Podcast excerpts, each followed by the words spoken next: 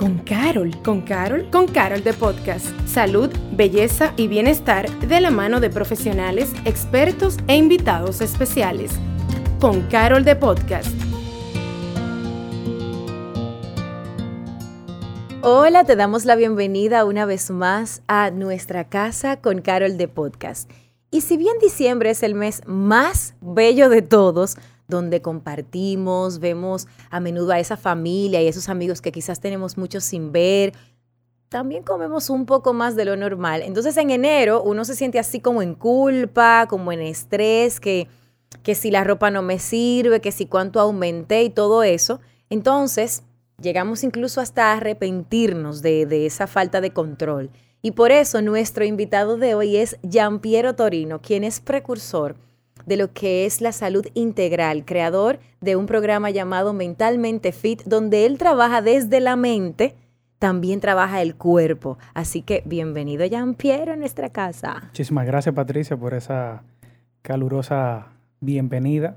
Eh, muy agradecido de, estar aquí compartiendo este espacio con ustedes, contigo, con todo lo que nos están escuchando. Y, nada, vamos a, a tratar de aportarle un poquito de valor a lo que nos están escuchando.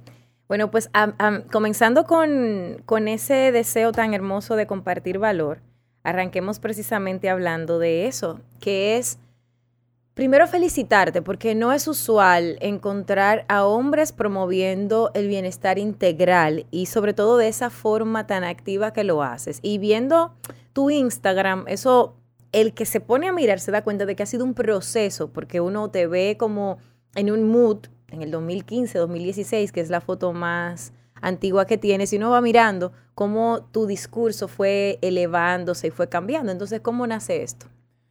Mira, como el nombre lo dice, del proyecto de Mentalmente Fit, que también tengo un podcast que se llama igual, en el ámbito del fitness eh, nos vemos mm, muy expuestos a a enseñar solamente el físico y a demostrar la evolución física.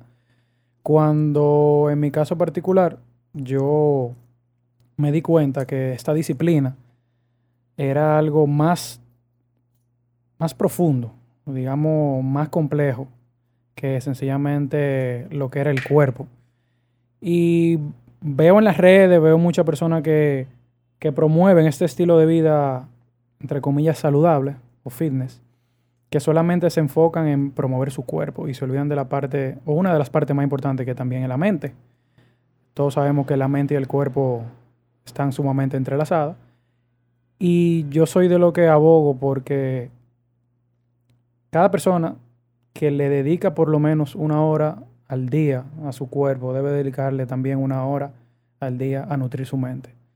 Entonces, eh, durante este proceso de evolución, de crecimiento, eh, fui aprendiendo durante el camino que no era suficiente sencillamente tener un cuerpo bonito, sino que, que también era de suma importancia tener una mente y una conciencia elevada. Y eso me ayudó realmente a ser la persona que soy el día de hoy. Y me ha motivado a compartir y a llevar este mensaje a, a más personas que yo sé que también están buscando alguna respuesta, que se sienten que, o que tal vez tienen ya un buen cuerpo, pero se sienten que no son suficientes todavía. Y ese es el mensaje principal de, este proyecto de Mentalmente Fit, de que la gente pueda conectar eh, conmigo, con mi proceso y, entender que no, que no está solo, que muchos de nosotros también pasamos eh, probablemente por esos mismos eh, problemas o esas mismas situaciones que, que tú puedes estar pasando en este momento y de ahí nace lo que es mentalmente fit. Tú respondiste la siguiente pregunta, que era que nos hablaras un poco acerca de este concepto. Sin embargo, digamos que un día tú estabas en tu casa, como para entrar en esa historia personal. Tú estabas en tu casa, eh, tú, yo ninguna foto que vi te vi necesariamente fuera de forma per se, pero de repente hay cosas que uno no ve en las fotos. Entonces quiero saber ¿Cómo nace desde esa perspectiva personal? O sea, yo estaba en mi casa un día y me vi o vi a tal cosa, porque casi siempre uno tiene un, lo que uno llama un aha moment, que lo cambia todo para uno y que es, el, es como ese esa chispa que, que, que, causa el incendio. Entonces quiero saber qué fue esa chispa o cómo fue, más bien, dónde estabas, qué pasó, que te lleva a ser una persona que quizás consumía la el tema del, del fitness, como todos los demás lo hacemos, y que de repente tú entendiste, no, es que, ok, muy cool la, la idea del físico, pero sin mentalidad no hay nada, a pesar de que casi siempre las personas que trabajan con el físico saben que la mentalidad lo es todo, pero no suele verse eso en los programas que encontramos en el mercado. Yo creo que más puntual, eh, yo diría que más que la mente per se, yo diría que también es algo de la gestión emocional, más que nada. Huepa. Porque en mi caso particular, no, yo no toda mi vida he tenido un buen físico. Yo el físico que tengo no ha sido producto de genética, ha sido producto de trabajo, de disciplina. Sí he tenido, siete, perdón, sí he tenido etapas donde la palabra no es dañado, pero hay etapas donde yo tengo un físico un poco más, digamos, atlético, más definido, eh, más robusto, y hay otras etapas de mi vida donde también he cogido mi librita.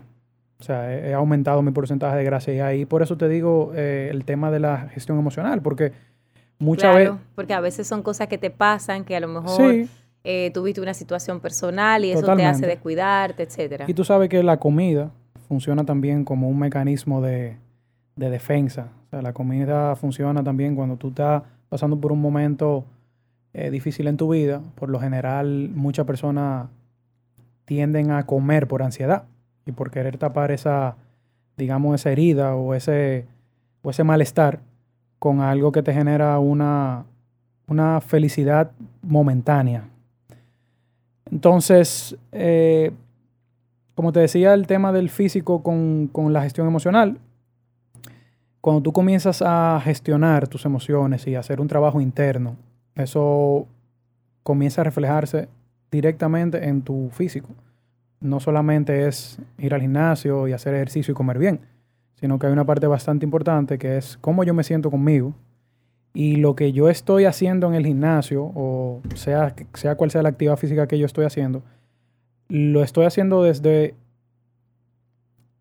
desde un lugar de, ok, un lugar de abundancia o un lugar de me falta algo. O de carencia es la palabra. ¿Y entonces cómo empezó eso para ti? Todo lo que es el, proyecto Mentalmente Fit y, este, digamos, este despertar comenzó en la pandemia. Tú sabes que muchos de nosotros tuvimos la oportunidad de hacer un trabajo personal, un trabajo de crecimiento eh, durante este periodo de, de pandemia, donde estábamos básicamente encerrados, confinados. Y yo aproveché o decidí aprovechar el, tiempo eh, al máximo y comenzar a trabajar en, cosas que yo ya sabía que tenía que mejorar, cosas internas.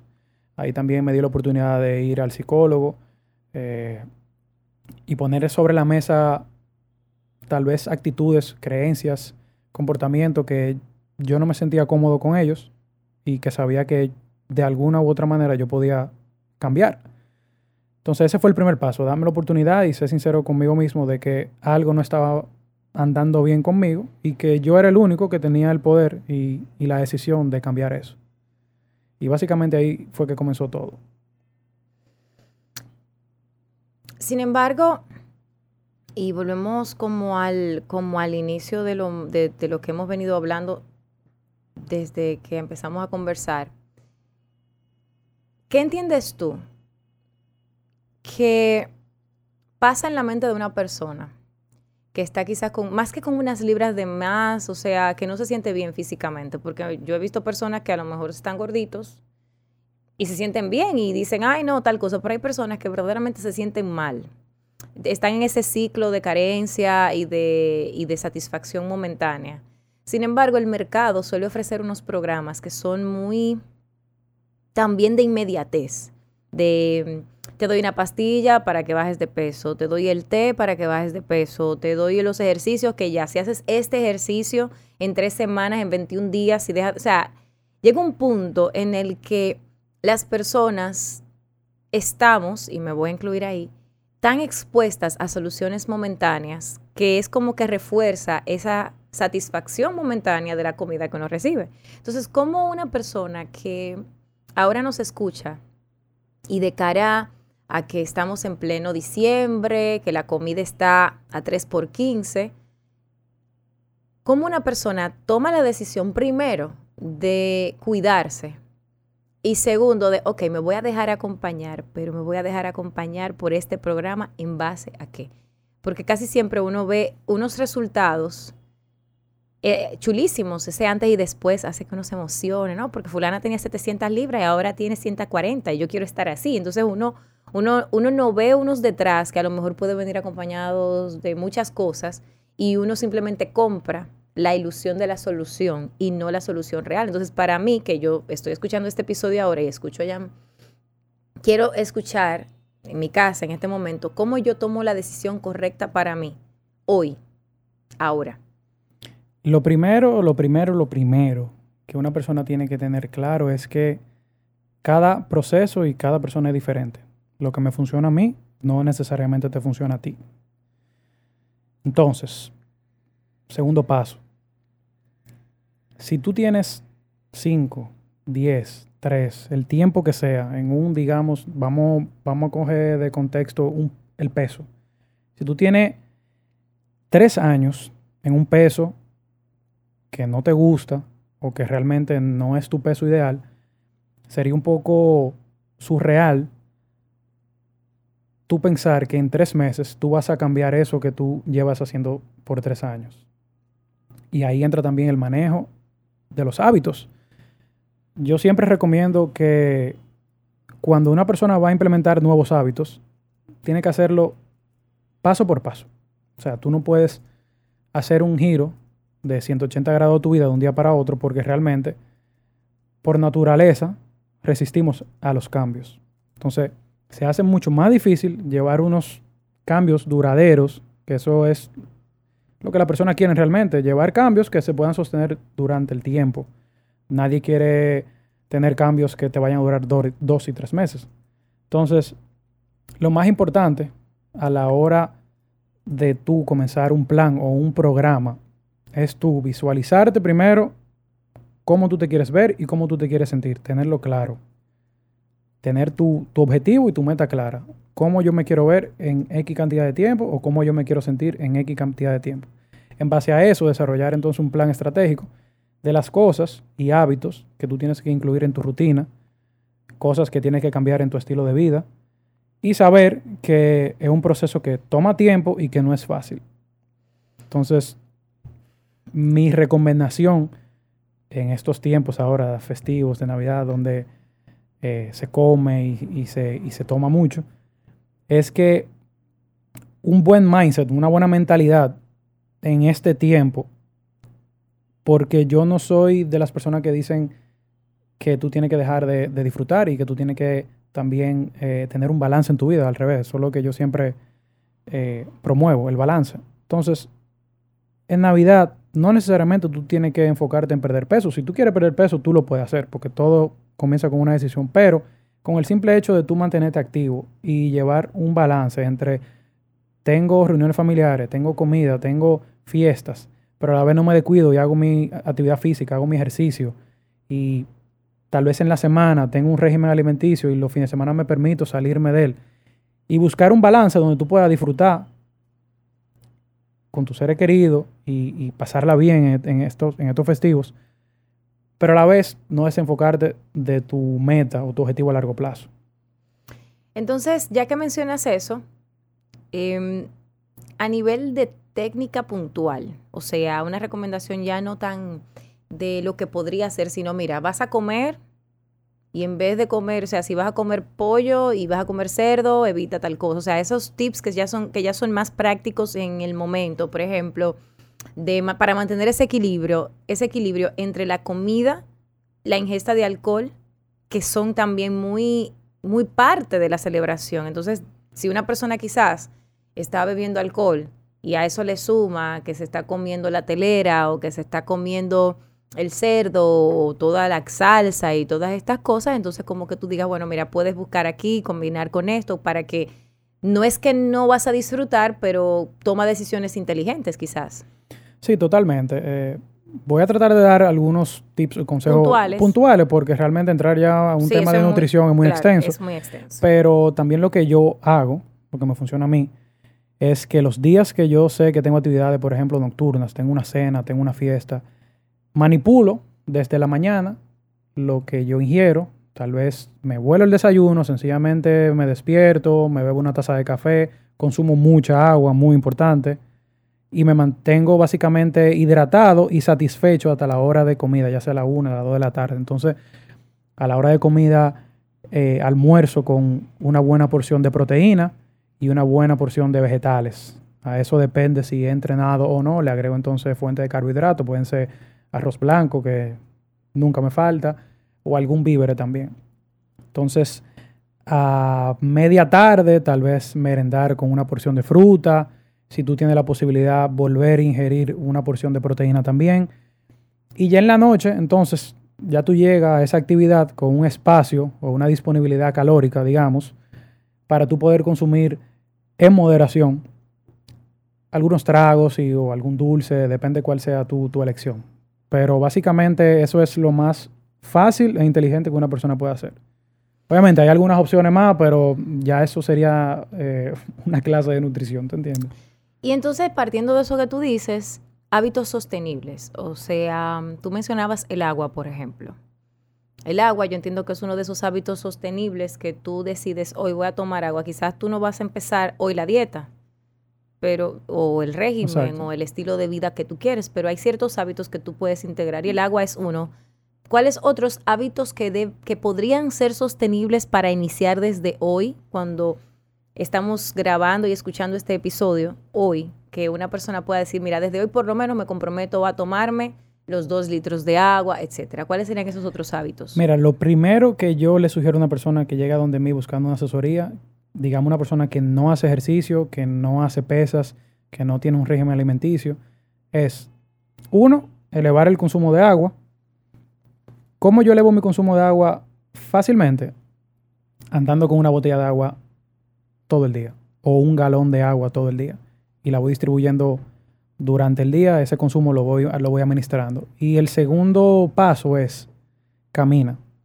Eso es algo que todos podemos hacer 30, 45 minutos al día, de lunes a viernes, comenzar con el hábito y con el ejercicio de caminar.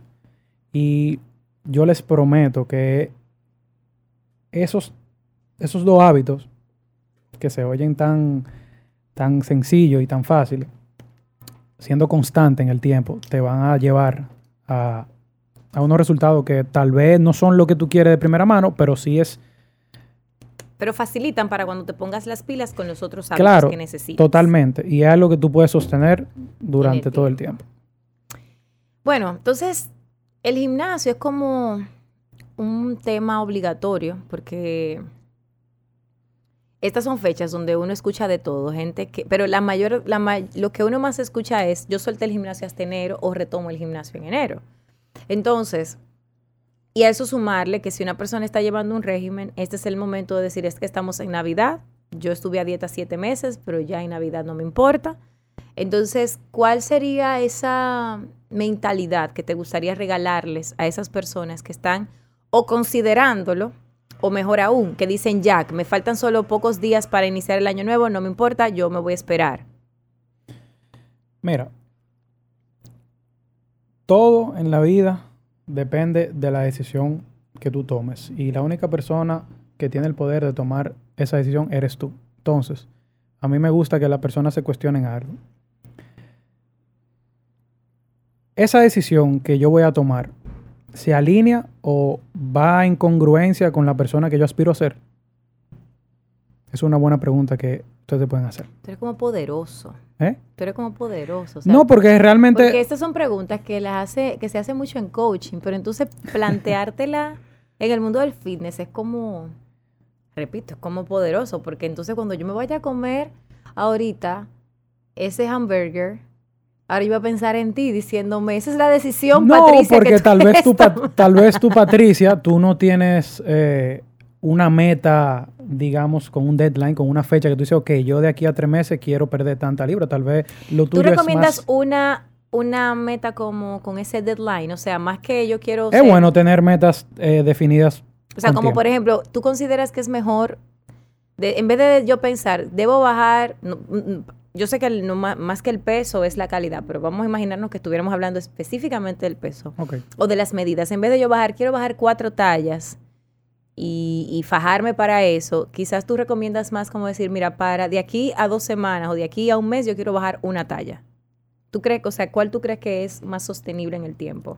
Yo, Giampiero Torino, lo primero es que le pregunto a la persona, ¿cómo tú te quieres sentir? Comenzando desde, desde, desde el sentimiento, porque pasa mucho que tal vez tú quieres perder 10 libras y resulta que cuando tú llegas a esa 10 libras menos o esa 2 tallas menos, tú todavía te sientes inconforme y te sientes infeliz. Entonces, lo primero que yo le pregunto a la persona, ¿cómo tú te gustaría, cómo tú te gustarías Como sentirte, verte. sentirte más que verte? Ok.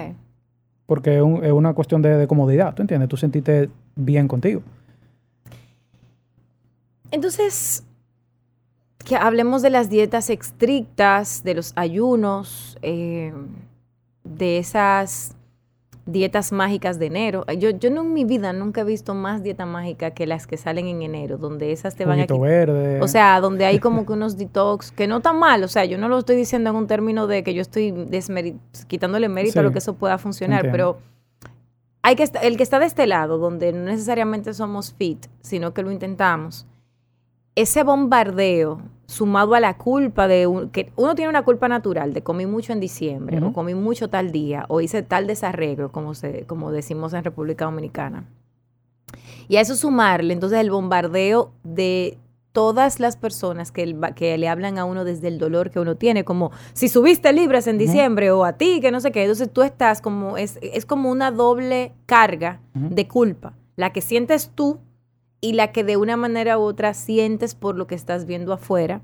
Entonces es como complejo uno no sucumbir a la tentación de hacer algo que se sienta drástico, como estoy en una en un régimen que me lleva a beber jugos durante un mes y yo no como sólidos por un mes y ando con mi jugo verde todo el tiempo. Entonces es, es como quiero que tú desde tu perspectiva ¿qué tú crees que pasa con eso y si lo recomiendas? Mira, primero a mí no me gusta juzgar realmente lo que la gente decide hacer con, con su alimentación. Porque, como te repito, cada, cada organismo es diferente y a cada persona le funciona cosas diferentes. Pero yo en lo personal no soy muy partidario de que las personas hagan die- dietas estrictas. ¿Por qué? Porque eso es un círculo vicioso. O sea, tú comienzas, te restringes, después pasa, caes en la tentación, te sientes, te sientes culpable y vuelves y te restringes. Entonces te pasa en un ciclo, como un yoyo toda la vida, y la comienza, la... ya se está riendo aquí. Comienzas la dieta, ¿verdad? Entonces, caes en la tentación, después te sientes culpable y vuelve y dice, ok, me voy a poner en régimen otra vez. Y tú te pasas la vida entera en ese ciclo. Volvemos a lo mismo. ¿Por qué y para qué tú estás haciendo lo que estás haciendo? O sea, ¿qué es realmente lo que tú, cuál es el objetivo, cuál es tu meta con lo que tú estás haciendo? Porque mm, yo no, yo no hago nada con hacer una dieta súper restrictiva y sentirme como un miserable, no poder hacer Sí, nada con mi vida. Sí, ¿tú eso también es duro porque uno entra en esas dietas que son restrictivas. Y tú no puedes hacer nada. No puedes hacer nada, pero también es como, hay un meme por ahí o uno de esos videitos que hablan del café, pero yo lo traslado eso como a o como a lo demás, que te dice, si usted elimina el café de su vida, usted está eliminando también un 80% de su felicidad, una Ajá. cosa así, uno se ríe, jaja. Y que el café está barato para todo lo que hace. Exacto. Pero en realidad, yo creo que hay una parte que, que los que llevan ese, ponen a la gente en ese tipo de dietas, eh, el daño yo, que yo creo, y ahí yo no entro como tú en el hecho de no querer enjuiciar, pero, pero yo soy víc- víctima de mi propia necesidad de resultados rápidos. Y la ansiedad que eso le dispara a uno es una cosa de uno volverse loco. O sea, Sí. el tú estar en tu casa y tener, des- o sea, querer comer pizza y, y harina y todo aquello, y luego tú no poder y decir, no, me voy a beber un té, o me voy a beber este batido mágico, o me voy a comer, no estoy diciendo, o sea, no estoy diciendo que el que lo hace está mal, estoy hablando desde mi punto de vista y lo que yo he pasado, ¿verdad?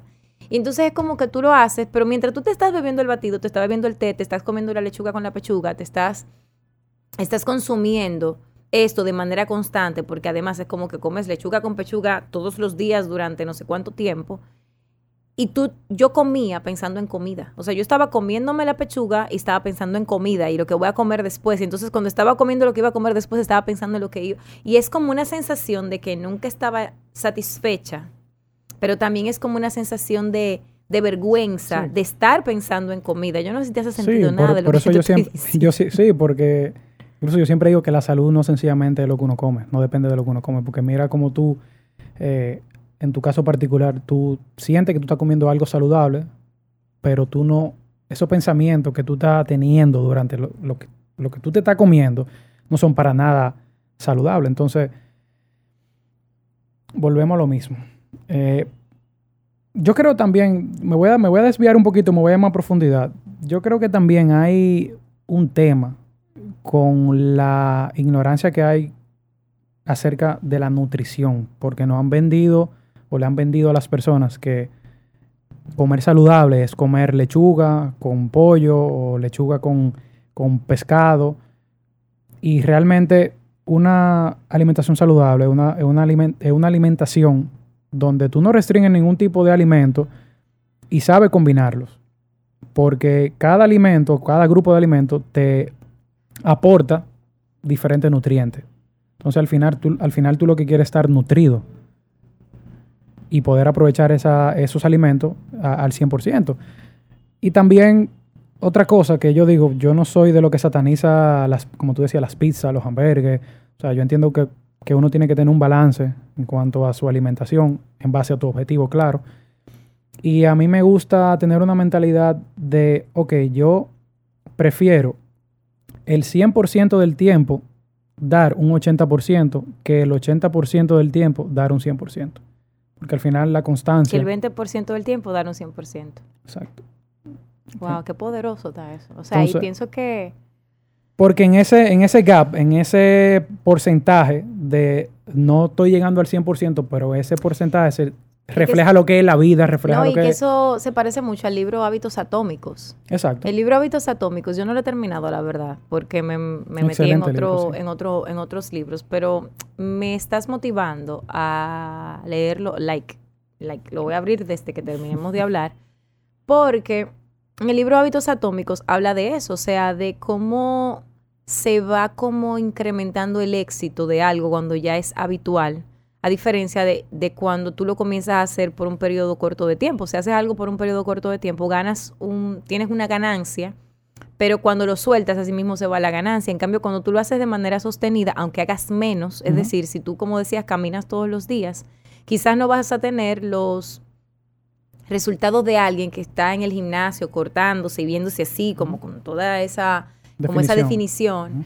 pero sí vas a tener como un resultado que uno no lo va a ver hoy ni mañana. Es como cuando tú ves la foto de enero y luego la ves en octubre que tú dices, wow, pero es cierto, pero eso tú no lo vas viendo. Correcto. Entonces sí, me parece que tiene mucho sentido y que creo que a nuestros oyentes que quizás en algún momento se han sentido como con esa desesperación de qué hago rápido para conseguir resultados rápidos, es, mira, no hay pastillita mágica, pero si haces poquito, pero lo haces sostenido, vas a tener mayor éxito que si haces mucho de por poco tiempo.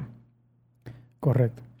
Entonces, si al final del día llegó enero y pues estoy con ese sentimiento de que arruiné todo el trabajo de un año completo en tres semanas, ¿cómo tú me sugieres que lo, que lo canalice? Por lo general, yo que trato con, con clientes, realmente uno se percibe a veces peor de lo que realmente uno está. Tú me caes tan bien.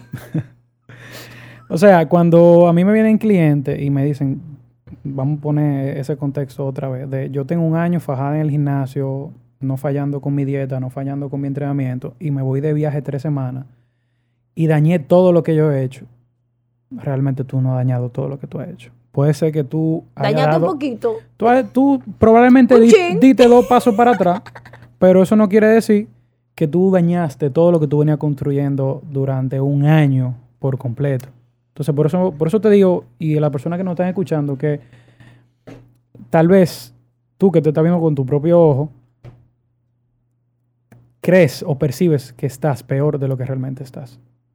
Entonces, eh, volvemos al mismo, al mismo tema del balance si te fuiste tres semanas de viaje y disfrutaste, porque para eso que uno viaja, para disfrutar, nadie viaja para estar en una dieta miserable. Eso es complicado, sobre todo cuando tú vas a un sitio que tú no sabes si vas a volver nunca. O sea, si yo voy a, si yo voy, cuando yo vaya a París, óyeme, a mí los croissants, los croissants no se me van a poder parar al lado, porque es que yo voy con una mentalidad de que yo me voy a comer todos los croissants que yo ¿Tú entiendes? Entonces, otro también truco. Un chocolate. Otro truco, por ejemplo, que lo aplico yo cuando voy a viajar. ¿Qué yo hago?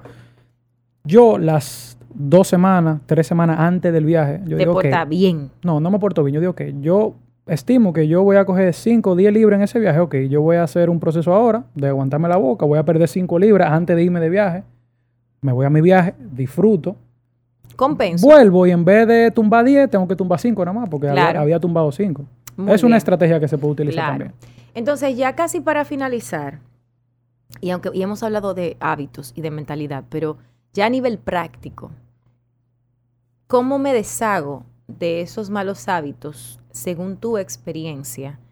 Eh, por ejemplo, ya hablamos de cómo no, de cómo elegir quizás mejor, etcétera, pero estoy aquí sentada, estoy pensando en comida, estoy comiéndome la lechuga con la pechuga. Finalmente tomé la decisión si yo quiero, quiero, quiero, quiero, pero estoy pensando en la pizza, el hamburger. O quiero que sea domingo. Quiero que sea domingo para matármela, eh, como decimos aquí.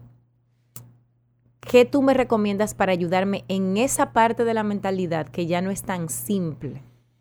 Dos cosas. Eh, los cambios de hábitos no son tan fáciles ni tan rápidos. Incluso los, tú mencionaste algo de eliminar y realmente yo entiendo que los hábitos no se eliminan, se sustituyen. Huepa. Totalmente.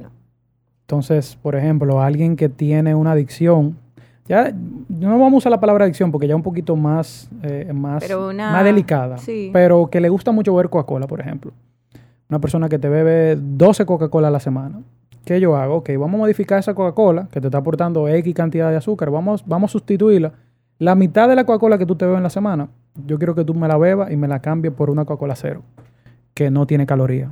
Sigue siendo un refresco, sigue haciendo daño, pero, daño pero es menos que la que tú te estabas tomando. Pero probablemente tú estás consumiendo mil calorías menos a la semana.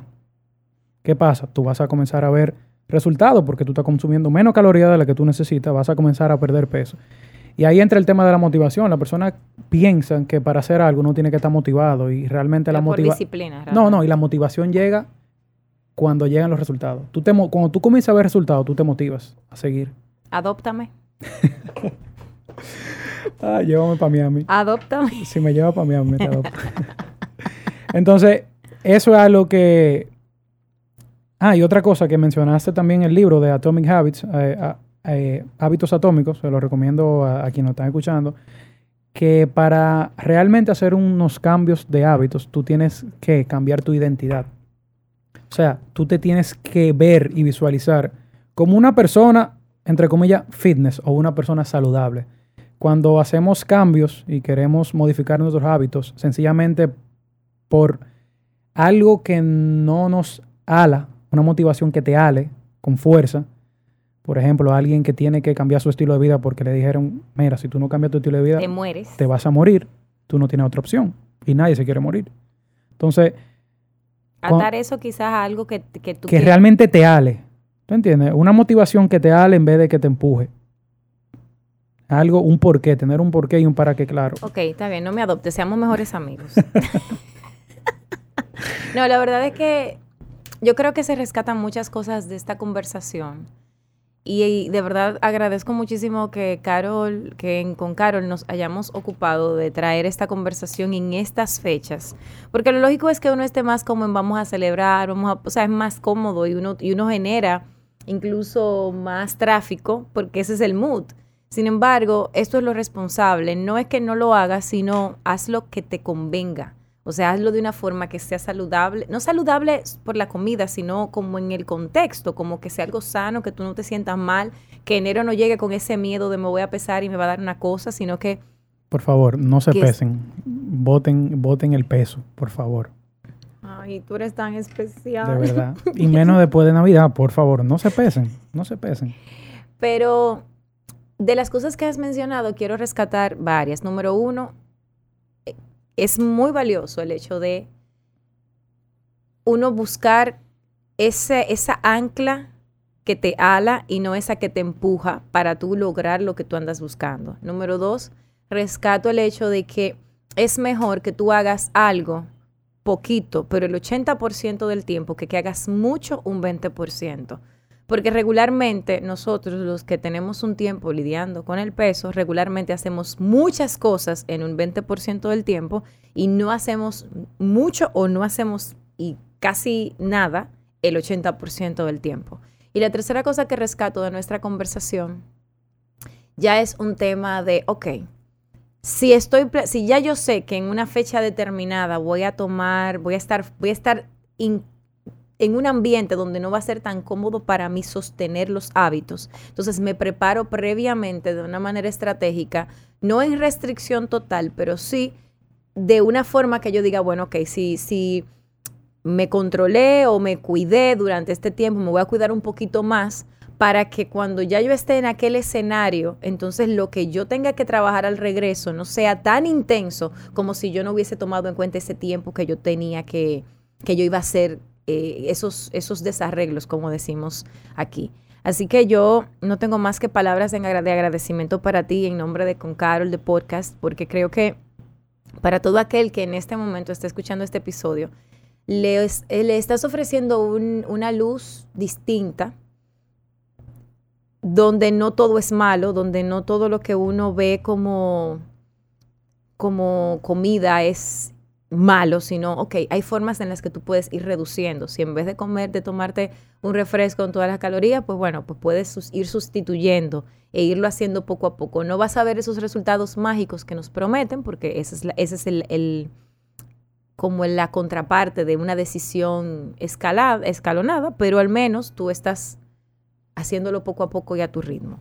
Así que mil gracias, feliz Navidad y pues esta es tu casa Gracias por ser parte. Muchísimas gracias Patricia y muchísimas gracias a Carol también por brindarnos este espacio de crecimiento. Em, me sentí bastante eh, como en casa aquí en este estudio. O sea que, como te dije fuera del aire, yo espero que sea la primera de muchas. No, ya eso está hablado. Aquí te vamos a tener que, te vamos a, poner como que, no sé, vamos a tener que invitarte por lo menos una vez al mes, porque claro, a, mí me, gusta hablar, tú me, tú me invitas que yo vengo. Listo, no se diga más. Producción, ya ustedes saben, hay que, hay que traerlo. Y a ti que nos escuchas, muchísimas gracias, feliz Navidad, que te la pases súper bien y sabes que nos encontramos en un próximo episodio de Con Carol de Podcast. Gracias por acompañarnos a Con Carol de Podcast. Nos escuchamos en un próximo episodio.